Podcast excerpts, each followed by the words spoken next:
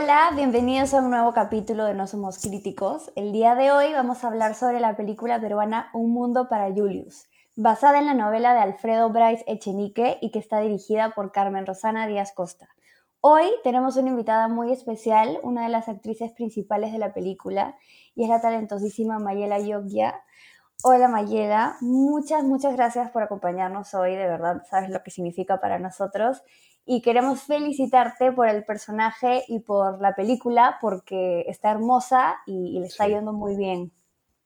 Ay, muchísimas gracias, gracias por la invitación, estoy feliz de compartir con ustedes el día de hoy. bueno, primero que nada queremos saber eh, sobre tu personaje, para ti como actriz, ¿cómo fue el proceso de, preparar a Vilma e interpretarla? Bueno, lo primero que tuve es releer, porque esta obra la leí cuando tenía 12 años y cuando ya este, voy a postular al casting tuve que releer la obra. No terminé en su totalidad de hacerlo porque eran como casi 600 páginas, pero por lo menos gran parte de, de, la presentación de Vilma en el libro sí lo pude leer, ¿no? Lo leí, lo imaginé y después, eh, ya cuando eh, fui escogida para interpretarla, pues compartí con la directora, ¿no? La manera en que yo la había percibido y llegamos a un consenso entre ambas y, y, salió lo que salió en la película, ¿no? Es un, un papel bastante trágico, ¿no? La verdad es que a mí me, me, me conmovió bastante la historia. Yo te voy a ser bien sincero, eh, yo no he leído la novela, eh, así que fui casi a ciegas a, ver la película. Obviamente vi el trailer, ¿no? Em, pero, me, o sea, más allá de que la historia de por sí creo que se mantiene hasta ahora en lo que quiere transmitir, em, creo que tu personaje sobre todo fue uno de los que más me chocó porque tu historia es súper fuerte. Entonces, me gustaría saber cómo lo, cómo lo manejaste tú y con, bueno, con, sobre todo con el chico con el que tienes estas escenas súper eh, difíciles, creo, incluso para ver. Wow, sí, es un personaje que, que, puede existir hasta el día de hoy, ¿no? Todo, todo lo que le pasa a esta joven, yo creo que muchas personas se pueden sentir identificadas Ah, que existen hasta el día de hoy muchas Vilmas, ¿no? Y bueno, no, este, fue fuerte al leerlo, igual la adaptación que ha hecho Rosana Díaz Costa, pues se ha enfocado mucho en, en la historia de, de, Julius y gran parte de la historia de Julius pues es su nana, ¿no? Que, que, comparte, que está con él en todo momento, pero sí, todo, las escenas eh, donde hacen que, se destroce un poco el, corazón de este pequeñín fue con lo que le sucede a Vilma, ¿no? Pero sí, compartir eh, escenas con Matías, que es el que hace el hermano de Julius, eh, que hace el personaje de Santiago, eh, fue, igual hubieron ensayos, tuvimos que conversarlo, ¿no? Era la primera vez que trabajaba con Matías, eh, pero creo que, que se demostró desde, su, desde la parte de él eh, esa forma tan perversa, tan este, misógena, eh, no sé, no creo que, que, que, al final sí resultó lo que quería demostrar Rosana Díaz Costa. Y creo que la gente pues ahí como que se les trujó un poco el corazón con todo lo que vivió esta chica, ¿no, Vilma? Sí, de todas maneras, yo cuando, cuando veía las escenas de, de los hermanos, que Santiago y Bobby, de, del tío Juan Lucas, frente a todos los, los, que trabajaban en la casa, cómo los insultaban, el racismo que existía y el maltrato, en verdad, a mí me chocó un montón. Y creo que a muchas de las personas que están en el cine conmigo también lo sentí igual, ¿no? Entonces creo que ahí también fue un muy buen trabajo eh, por parte de la directora de cómo se logró eso, ¿no? Y también te quería preguntar, porque a Matías yo lo conozco porque estaba en mi colegio. Ah, sí. Sí, y él actuaba desde, desde súper pequeño en el colegio, yo me acuerdo que lo vi, lo vi en los teatros, pero creo que es su primera película como grande, ¿no? Entonces, ahí sentí que muchos de los actores de repente podrían ser como sus primeros trabajos en cine, como en cine en salas como grandes, y quería saber eh, más o menos a ti qué te pareció trabajar con estos actores que de repente los chiquitines también yo nunca los había visto, o sea, por ejemplo, a Matías Raigada lo he visto un, un montón de películas, pero al, que hace de Julius de chiquitito, que siento que tiene como cinco años, nunca lo había visto. Y, cómo fue para ti como toda esta experiencia de trabajar con estos actores que recién están creciendo? Uy, para mí, pues, hermoso, ¿no? Porque yo también he iniciado en algún momento, ¿no? En este mundo y como amo actuar, amo lo que hago, amo hacer cine, pues lo que yo quería, sobre todo con los pequeñitos, ¿no? Con, con Rodrigo Barba, que es el que hace de Julius de, de cuatro años y, y Augusto Linares, que es el que hace de Julius de diez años, pues quería que se sientan cómodos, ¿no? Eh, les contaba, me acuerdo de entre escena y escena, mira, el plano general lo hacen de esta forma, van a poner la cámara allá, te van a, van a enfocar gran parte de la habitación y tú, a ti se te va a ver completo.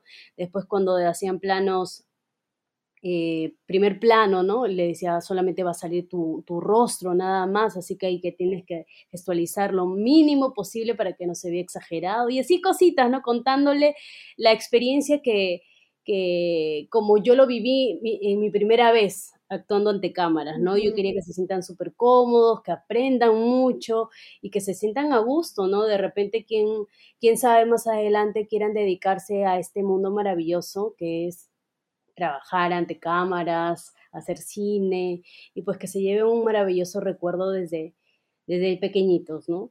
Y, pues lo hemos disfrutado muchísimo y en cuanto a los grandes, a los hermanos, tanto Bobby, eh, eh, y. Ay, se me olvidó el otro nombre. Santiago. Santiago, y Bobby. Santiago y Bobby también para mí fue, era, para mí eran nuevos, ¿no? Y, si bien es cierto, Matías ya había hecho algunas cosas porque creo que ha estudiado en Argentina, actuación, ha hecho teatro, me contó que había hecho una peli también allá. Para mí era genial, ¿no? Conocerlos, saber un poco más de, de sus experiencias. Eh, igual, o sea, siempre cuando entro yo a un proyecto, pues lo, primero que hago es entablar conversaciones para familiarizarnos y, saber cuáles son nuestras debilidades, cuáles son nuestras cosas que, para apoyarnos, porque somos un equipo, ¿no? Al fin y al cabo, y, todos queremos que salga súper bien la película, ¿no? Y, y, bueno, lo hemos vivido de la mejor manera, hemos sido como una gran familia y creo que todos se llevan un hermoso recuerdo de este proyecto que solo grabamos justo finales del 2019, previo a que venga la pandemia. Así que tuvimos suerte de terminar el rodaje y pues que dos años después haya sido estrenada. Sí. Y justo ahora que hablas de, de que todos se llevaron un lindo recuerdo, para ti, ¿qué significó interpretar a Vilma dentro de tantos personajes que ya has hecho? ¿Qué te deja ella marcado, digamos? Wow, primero eh, una gran responsabilidad porque hay mucha gente que ha leído la novela, ¿no? Que se la ha imaginado de, de alguna manera, ¿no? Y, y, por los comentarios que he percibido de la gente que ha ido a verla, fanáticos de la novela, eh, creo que he llegado a, creo que he cumplido ese, ese reto que, que había asumido, ¿no? Porque creo que, les ha cautivado el personaje, que los ha conmovido. Algunos me han dicho que así se le imaginaban a ella, ¿no? Como protectora y, y, amorosa con, con, el niño Julius, ¿no? Con el que cuidaba. Y si bien es cierto, Vilma tenía muchas cualidades y características, pues eh, Rosana Díaz Costa quiso mostrarla mostrar ese lado de ella en la película, ¿no? De ser protectora, amorosa, querendona con el niño, ¿no? Como si fuera su propia madre. Y creo que se logró el objetivo porque el resultado, los comentarios han sido positivos hasta el momento, ¿no? Y, eso me llena de orgullo de que realmente se haya logrado, ¿no? Eh, lo que me propuse y lo que se propuso también la directora. Se logró, se logró. Y fue un, fue un gran acierto. Ay, gracias. gracias. Sí, yo te puedo dar fe también de cuando fue a ver la película que la, o sea, la gente que salió salió bastante conmovida, una señora incluso, sobre todo, que comentaba con su esposo eh, cosas del de libro que le parecían que estaban muy bien, muy bien este, realizadas. Y eso también les quería, te quería decir de que la película se ve súper bien. Eso me, eso me gustó mucho, cómo está diseñada la fotografía, el arte, porque tuvieron que interpretar una Lima de los años 50, me parece, ¿no? Sí, ha sido un poco este, dificultoso porque imagínate, eh, Rosana me contaba, ¿no? El, la preproducción que junto a Susana Torres, que es la directora de arte, pues tuvieron que hacer mil maravillas para conseguir los pocos lugares que quedan todavía aún en Lima, como es la Casa Fernandini, que que fue los interiores de la casa de Julius, ¿no? Los cuartos, la sala, el comedor, la cocina, lo hicieron en la casa Fernandini, que queda como a media cuadrita del Teatro Municipal. Y después la fachada, por ejemplo, de la casa de Julius fue el Museo Pedro de Osma. Y este, después la, la mayoría se pregunta, ¿y de dónde sacaron esos autos? ¿no? Y era porque aún hasta el día de hoy existen coleccionistas, ¿no? Hay varios coleccionistas acá en, Lima que tienen ahí sus autos guardados y los tienen así impecables, así que pues se alquiló esos autos y, bueno, también eh, la directora de arte Susana Torres ha hecho mil maravillas con el vestuario, ¿no? Y eso que no hemos tenido el gran presupuesto como hubiéramos querido tener para poder hacer la película, pero aún así eh, me acuerdo que hasta Susana Torres, algunas escenas que eran de fiesta, eh, necesitaban tener vestuarios, ¿no? Ropa de, aquella época y a veces el presupuesto no alcanzaba y amigas de amigas de ella le prestaban la ropa de sus abuelas de aquellos años y así, con préstamos de ropa, de vestuario, pudimos hacer algunas escenas con bastante gente, ¿no? Claro, eso, eso es interesante porque incluso esta película fue la ganadora del premio DAFO, me parece, ¿no? Sí, si, no, si más no recuerdo, ganadora para, para la postproducción. Ah, ok, ok. Porque, claro, al principio sí te, bueno, ves que es una coproducción argentina, me parece. Sí, es una coproducción con Argentina y con España. Claro, y, y es, es, como para reflexionar un poco el tema, porque si bien aún se gana premios y se, se genera esto, em, tener que buscar coproducciones o como tú dices, tener que eh, recurrir a algún amigo que te, que te pueda ayudar, es que te, te, demuestra que, bueno, uno, te demuestra dos cosas, ¿no? Uno, que siempre hay cómo empujar el carro y que si estás, todo, todos están metidos se puede sacar adelante, pero también de que la inversión en esto debería ser mayor de parte de, del Estado, ¿no? Creo que es el, el, el sector cultura siempre queda un poco rezagado en torno a, comparado al resto. Sí, Rosana mucho me comentaba de que cuando ella pues pedía este, auspicios, ¿no? Empresas grandes para ver si quisieran sumarse a este proyecto, pues muchos le decían, eh, sí, sí, sí. Y a la hora de la hora como que no, no pasaba nada, o a veces decían, no, pero sí vas a conseguir, todo el mundo ha leído Un Mundo para Julius, que no sé qué, no sé cuánto, pero por otro lado decían, pero no es una película comercial y así la tenía. Pobre Rosana ha tenido que lidiar con muchas cosas, pero al final, mira, tantos años, porque ella pues lo adaptó hace muchos años atrás, pero el tema principal era el financiamiento, ¿no? Eh, creo que no llegó a ganar DAFO cuando tenía el guion, pero ya después de haberse realizado la película para la post, sí ganó para terminar con la musicalización y colorización. Y justo ahora, bueno, ya mencionando y hablando un poco de la historia, es, eh, como te digo, yo, yo la, la desconocía, siendo sincero, entonces me, gustó mucho esta, eh, no división, sino esta comparación entre lo que era la vida de Julius, entre cómo lo trataban las personas que trabajaban en su casa y cómo era su relación con su familia, ¿no? una pregunta que te queríamos hacer es, que si tú crees que somos conscientes o las personas son conscientes acá, nuestra sociedad es consciente de que estas diferencias, este racismo, esta eh, misoginia está aún tan presente, por más de que esta historia fue escrita o está basada en una familia de los años 50, bueno, se mantiene eso en la actualidad. Eh, yo creo que no todos somos conscientes de eso, ¿no? Por ejemplo, Julius no sabía de la existencia de otras clases sociales, ¿no? Y por medio de, sus empleados, poco a poco fue conociéndolo. Y, creo que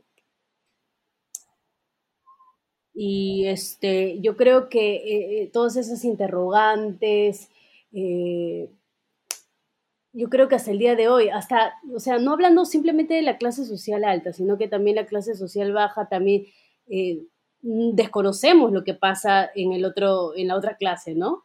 Y así sucesivamente. Yo creo que nosotros y el tema principal aquí son los adultos, ¿no? Que los, adultos tenemos la mayor responsabilidad de enseñar a, los niños de diferentes clases en las que estemos, ¿no? Que enseñar el respeto al prójimo, ¿no? Que eso es, es lo básico, ¿no? El entender que no todos eh, tenemos, no sé, las mismas habilidades, la misma raza, la misma posición económica, ¿no? Pero que todos somos en, este mundo importantes, ¿no? Creo que eso es eh, lo básico para, para nuestros niños. Y es interesante cómo dentro, en la historia, dentro de, la, de una familia, todos, digamos, son igual de, podríamos decir, eh, que discriminan, superficiales, materialistas, y cómo el, niño, Julius, era tan diferente. Claro, también se había criado con su nana, pero era una inocencia de un niño tan real, porque eso pasa, y, la gente se le estaba yendo, la gente que trabajaba en su casa, y él como niño, pues no, no, no sabía qué hacer, se le iba todo de las manos y él solo veía cómo la gente se, se le iba, se quedaba solo, se sentía solo por más que vivía en una casota y, tenía una familia grande. Y esa inocencia que se mostraba del niño a mí, a mí me, conmovió muchísimo y me parece que es muy real, pero también puede pasar que no se sabe, yo la verdad tampoco he leído la obra, pero viendo la película yo puedo decir, a lo mejor él cuando crezca puede adquirir esos comportamientos eh, racistas, clasistas, pero este niño parecía que no fuera a ser así nunca. Y eso es algo que me encanta porque él aprendía de lo que él solito estaba viviendo en, su día a día, de, con quién había crecido al lado de su nana, de los amigos que él hacía, que era gente de clase baja. Y, eso me pareció muy interesante porque también es real que, hay niños así. Sí, pues como te digo, o sea, todo ser, nuestros niños nacen tan puros e inocentes y, la culpable, o sea, la gran culpa de la sociedad somos nosotros los adultos, ¿no? Que, que desde muy chiquititos le decimos, no te juntes con esa persona, ay, no, mira, es así, ay, que no sé qué, no sé cuánto, le ponemos tantas taras y empezamos a meterle tantas ideas en la cabecita de un niño tan inocente que se va criando y se va formando de acuerdo a, la crianza de los padres, de, su entorno familiar, ¿no? Por eso digo, es tan importante. Eh, y ahora hablo un poco más del arte, ¿no? El arte creo que ayuda muchísimo a sensibilizarnos, ¿no? Por eso yo quisiera, no sé, eh, pedir al gobierno que, que, fomente mucho más la cultura en los colegios, ¿no? En los colegios nacionales, en los particulares creo que lo fomentan un poco más, pero, pero sobre todo en los nacionales, que, que tiene que ser como base, ¿no? La sensibilidad, tanto la pintura, la música, el teatro, todo eso hace que realmente tu creatividad, eh, e, esas sensaciones que te genera alguna obra, alguna imagen, ¿no? Hace que realmente los niños sean niños sensibles, ¿no? Que sepan reconocer qué es lo que sucede en nuestra sociedad. Sí, yo creo que esta, esta película en verdad te plantea preguntas importantes, ¿no? Eh, como decía este Paui, tú sientes realmente la inocencia de este niño y ves cómo se va rompiendo también de a pocos a medida que va creciendo, porque tiene una, por más que vemos los primeros años de su vida, su vida es muy, eh, podría decirse hasta trágica, ¿no? O sea, fallece su hermana muy pequeña. Arrancamos la película con el fallecimiento de su padre. Eh, vamos viendo cómo las personas que realmente él siente que se preocupan por él, que son los, los que trabajan en su casa, también van eh, muriendo. Y por, por, otro lado tenemos a su, familia y sobre todo este personaje eh, de su, bueno, de, del tío, se me da el nombre, este... Lucas. Eh, Juan, Lucas, ajá, que es, digamos, la, la, antítesis o totalmente lo contrario a, a, lo que él quiere ser, digamos, ¿no? Porque vemos crecer también a sus hermanos que al principio lo rechazan y que después terminan siendo quizá aún peores que él. Entonces, como tú dices, claro, la, la, responsabilidad que tienen los adultos, eh, bueno, tenemos los adultos, eh, ya no soy un niño, este, de educar realmente a los chicos y decirles cómo son las cosas y cómo hay que tratar a los demás, que suena tan sencillo, pero para algunos se les hace un mundo gigante, es realmente algo que, que deben ser común, ¿no?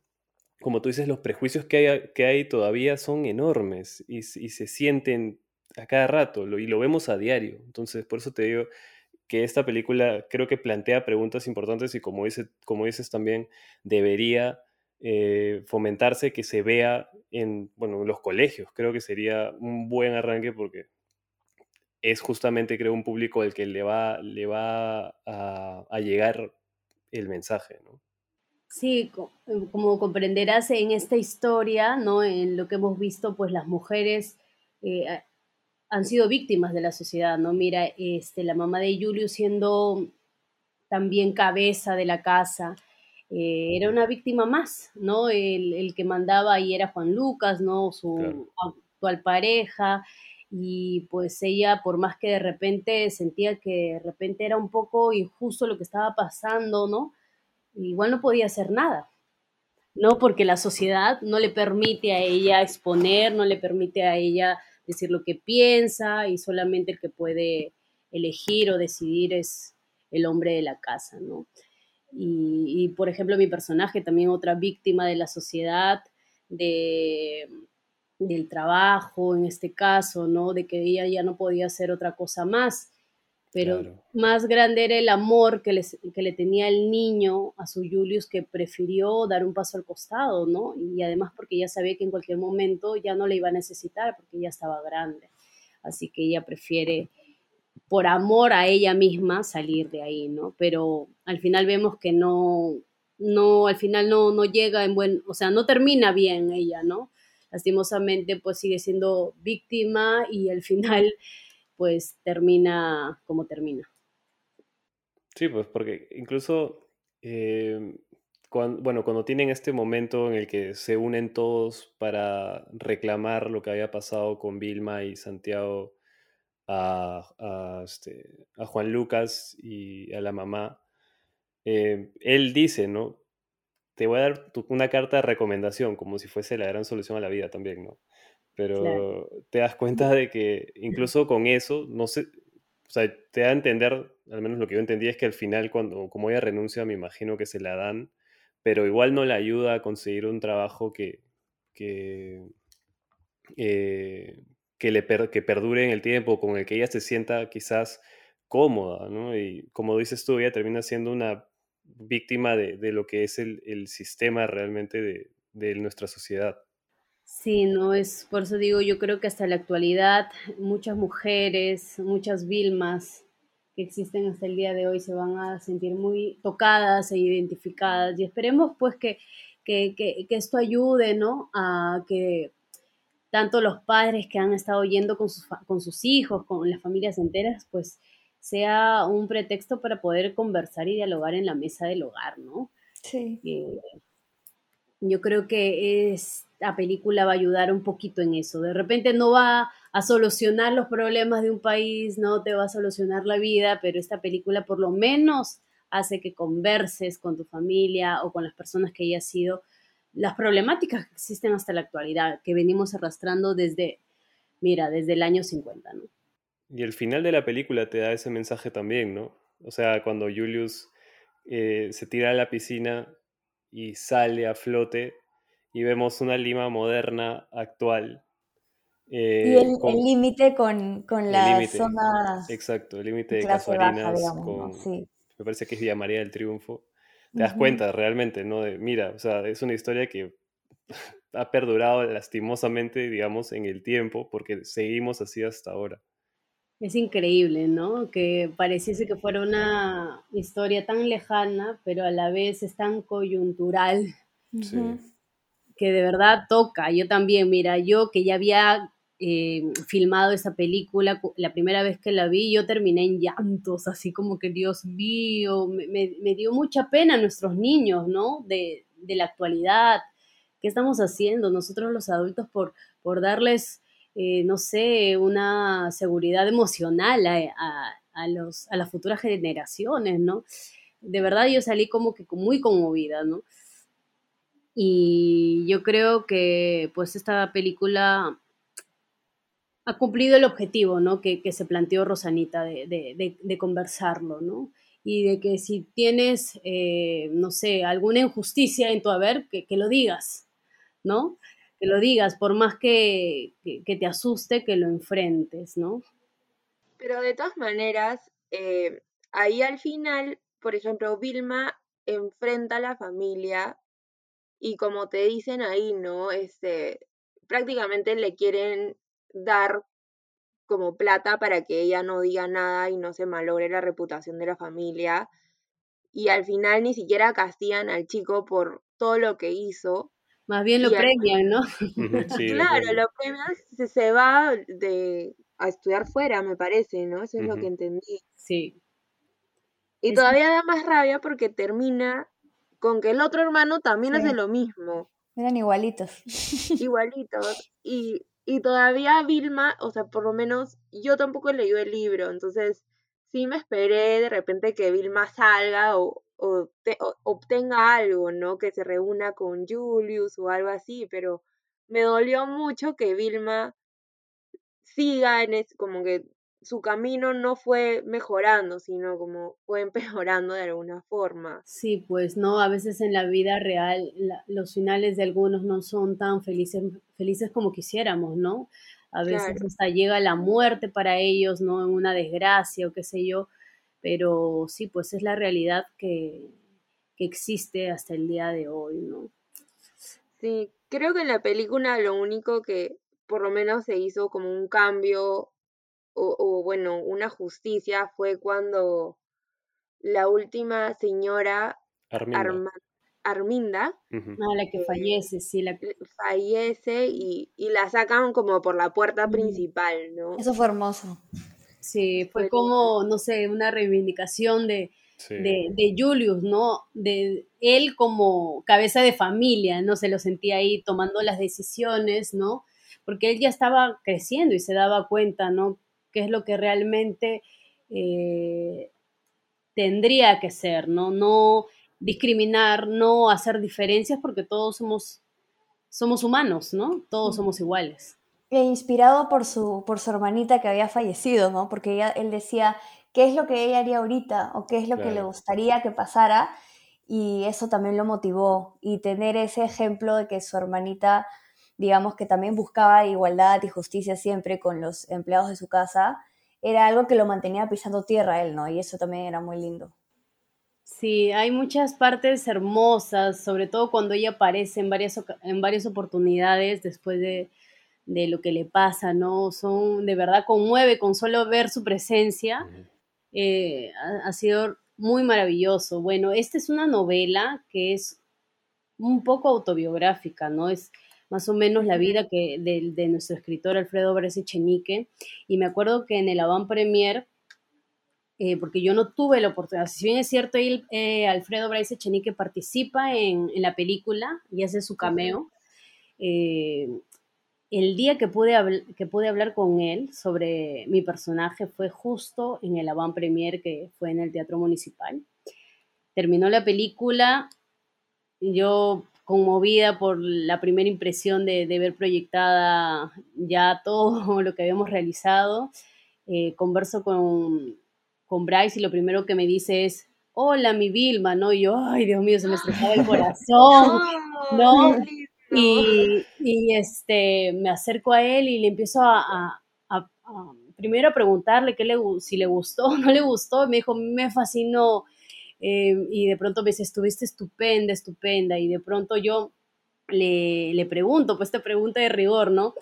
Eh, Bryce, ¿y Vilma te basaste en una nana específica o de repente la fusión de varias nanas? Porque a veces no siempre es tal cual le sucede a él, ¿no? En la vida real. De repente por ahí varía un poquito. Y lo que él me dijo fue, Vilma fue mi nana y así se llamaba en la vida real. Y yo, mm. ¡Ah! Ay, me muero. se me estrujó el corazón, se, oh.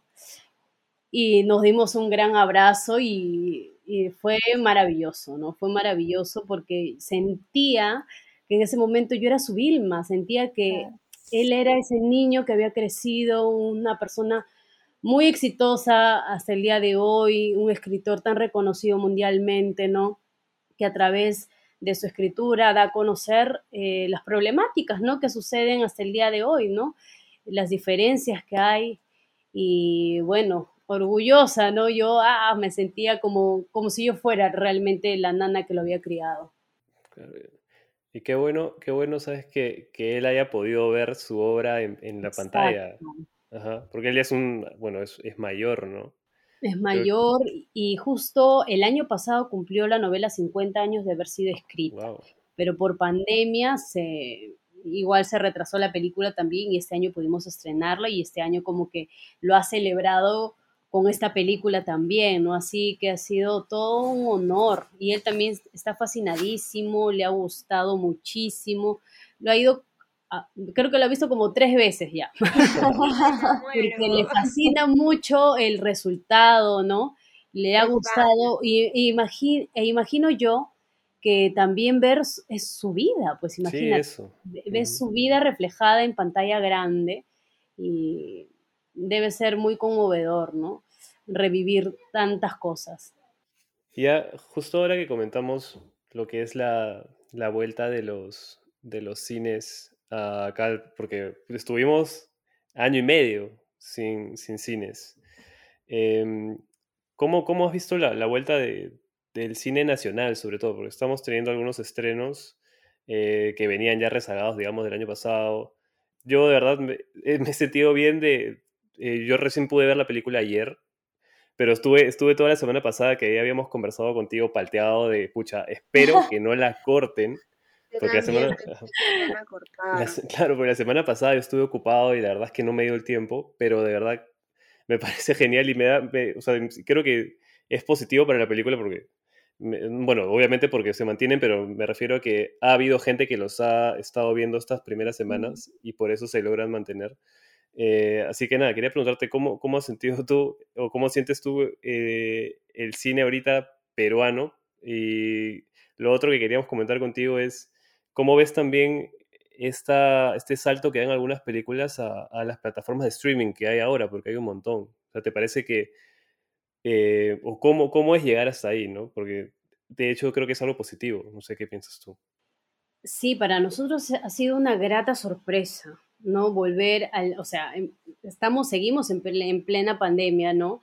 Y ha sido una sorpresa tan, tan grata porque eh, la gente desde que vio el tráiler, desde que vio el, primer afiche ya con la fecha de estreno, la gente empezó a, a comentar y decían, wow, yo quiero que se estrene porque hay mucha gente que le gustó el tráiler sin haber visto la película, sin, perdón, sin haber leído la novela y eso les cautivaba y a algunos fans lectores de la novela también entusiasmadísimos de que ya se estrene, ¿no?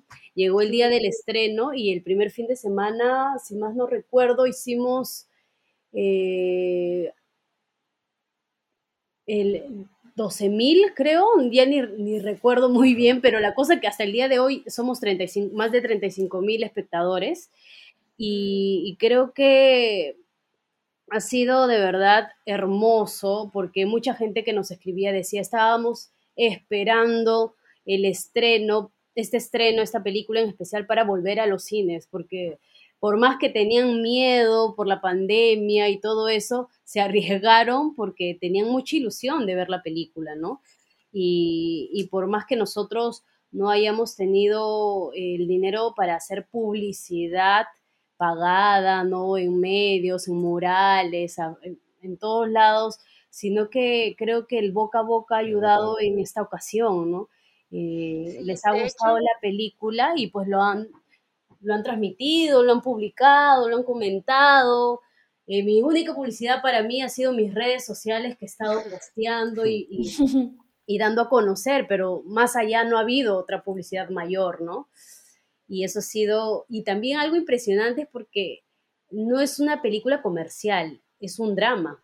Y que haya tenido esa acogida para hacer un drama también es muy cautivador. Sí, pero justo eso te iba a comentar, que, que normalmente eh, el público peruano acepta más películas comerciales que independientes, pero yo también agradezco mucho que siga en los cines y que no la haya quitado porque cuando yo la vi, yo salí del cine y dije, esta es una película que me transmite y me enseña muchísimo a mí como persona y como espectador.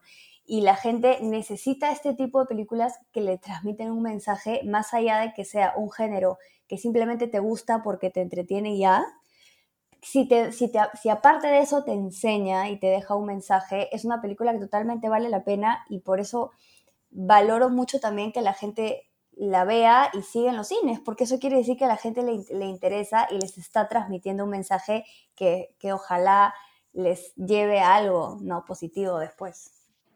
Sí, de hecho, mis papás, mi papá por lo menos estaba entusiasmadísimo antes del estreno. Me decía, ¿cuándo estrena Un Mundo para Julius? Averíguame, que no sé qué cosa. O sea, no calculas el afán que tenía por ver esa película porque él ha, leído el libro en el colegio, me parece, y después obviamente lo volvió a leer y ahora lo quiere volver a leer después de ver la película porque dice que está súper bien, o sea, está tal cual el libro.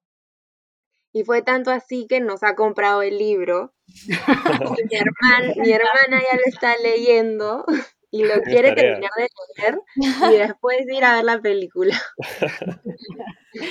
Me encanta porque uno de los objetivos también de esta película es que, que las nuevas generaciones pues lean, ¿no? Hay tantos escritores peruanos que a veces por desconocimiento no, no, no sabemos de ellos y tienen tantas obras interesantes, ¿no? Que, que realmente nos pueden cautivar. Así que eso es uno de los objetivos. Así que chévere que me cuentes eso porque se está cumpliendo. Acá sobre todo estamos en debe los tres, creo, con, la novela.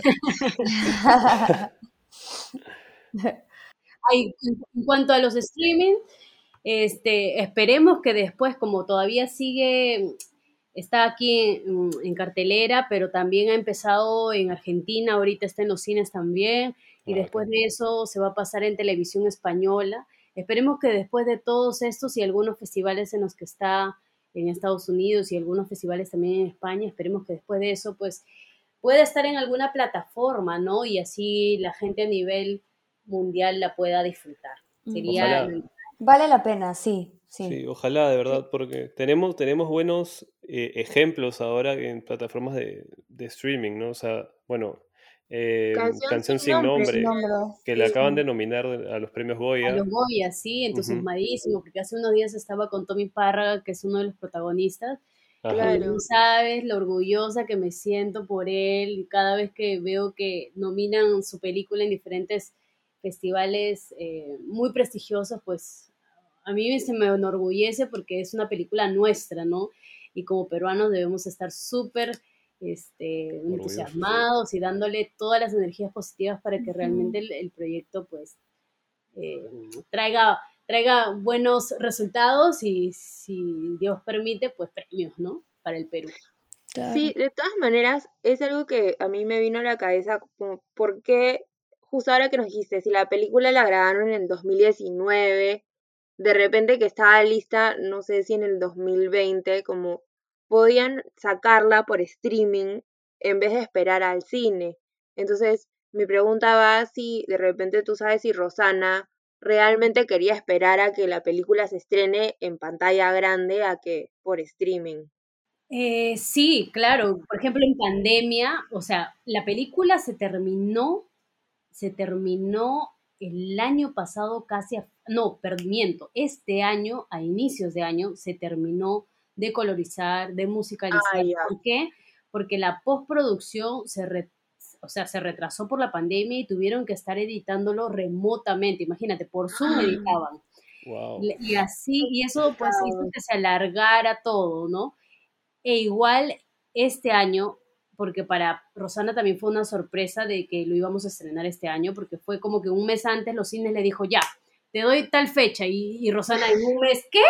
Y un mes tuvo que hacer todo, ¿me entiendes? Pero antes, meses antes, en este mismo año, me acuerdo haberle hecho la pregunta a Rosana Díaz Costa, Rosana, ¿por qué no lo vendes a un streaming? Y ella me dice, no, primero tengo que pasarlo en la pantalla grande, en los cines, cuándo será, no lo sé, ¿por qué? Porque igual, o sea, ha, ha mandado un gasto, ¿no? Un gasto fuerte Claro. la película, algunos gastos que todavía no sean, ¿cómo se llama? Se tienen que seguir pagando y ella pues quería tener un resultado en la taquilla, porque si bien es cierto, se estrena en streaming, ya no tiene la posibilidad de, de estar en las salas. Mm, claro. ¿no? Ya la gente no iría a las salas, así que es como mm, un recurso que ella necesitaba de que se estrenen en las salas para poder solventar algunos gastos que, que hubieron en la película y después ya era su posibilidad de, de venderlo a, a alguna plataforma. Esperemos que después esté. Sí, ojalá, ojalá. Como en Netflix, que está Canción sin Nombre, que está Retablo y Wiña y Pacha, que bueno, aprovechamos para dar nuestras condolencias también porque falleció Oscar Catacora, el director de Wiña y Pacha, la semana pasada. Así que nada, Sí. es en verdad una, una pérdida gigante, creo, para, para nuestro cine, pero Gigantesca.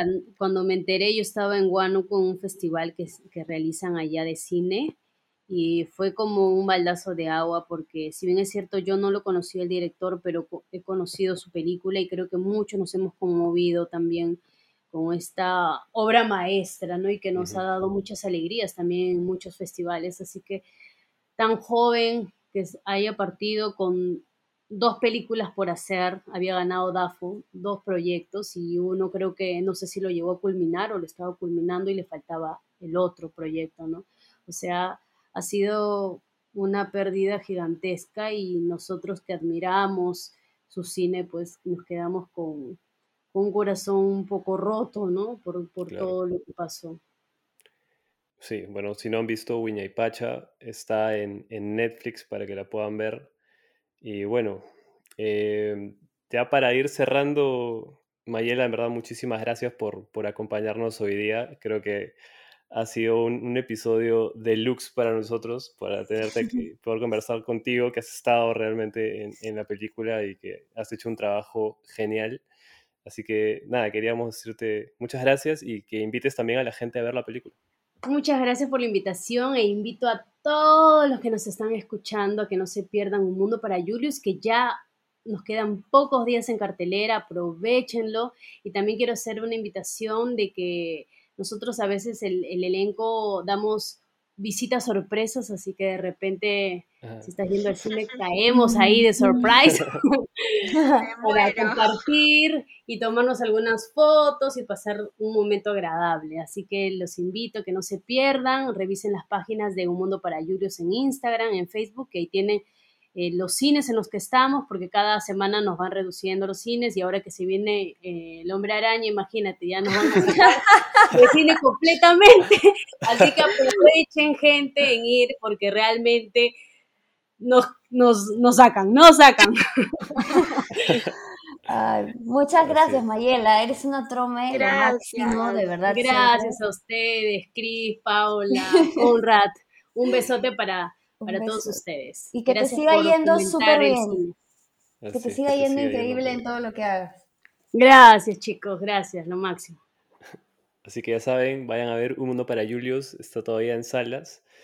Y bueno, como dice Mayela, pueden tener su sorpresa de tomarse una foto con ella, así que aprovechen.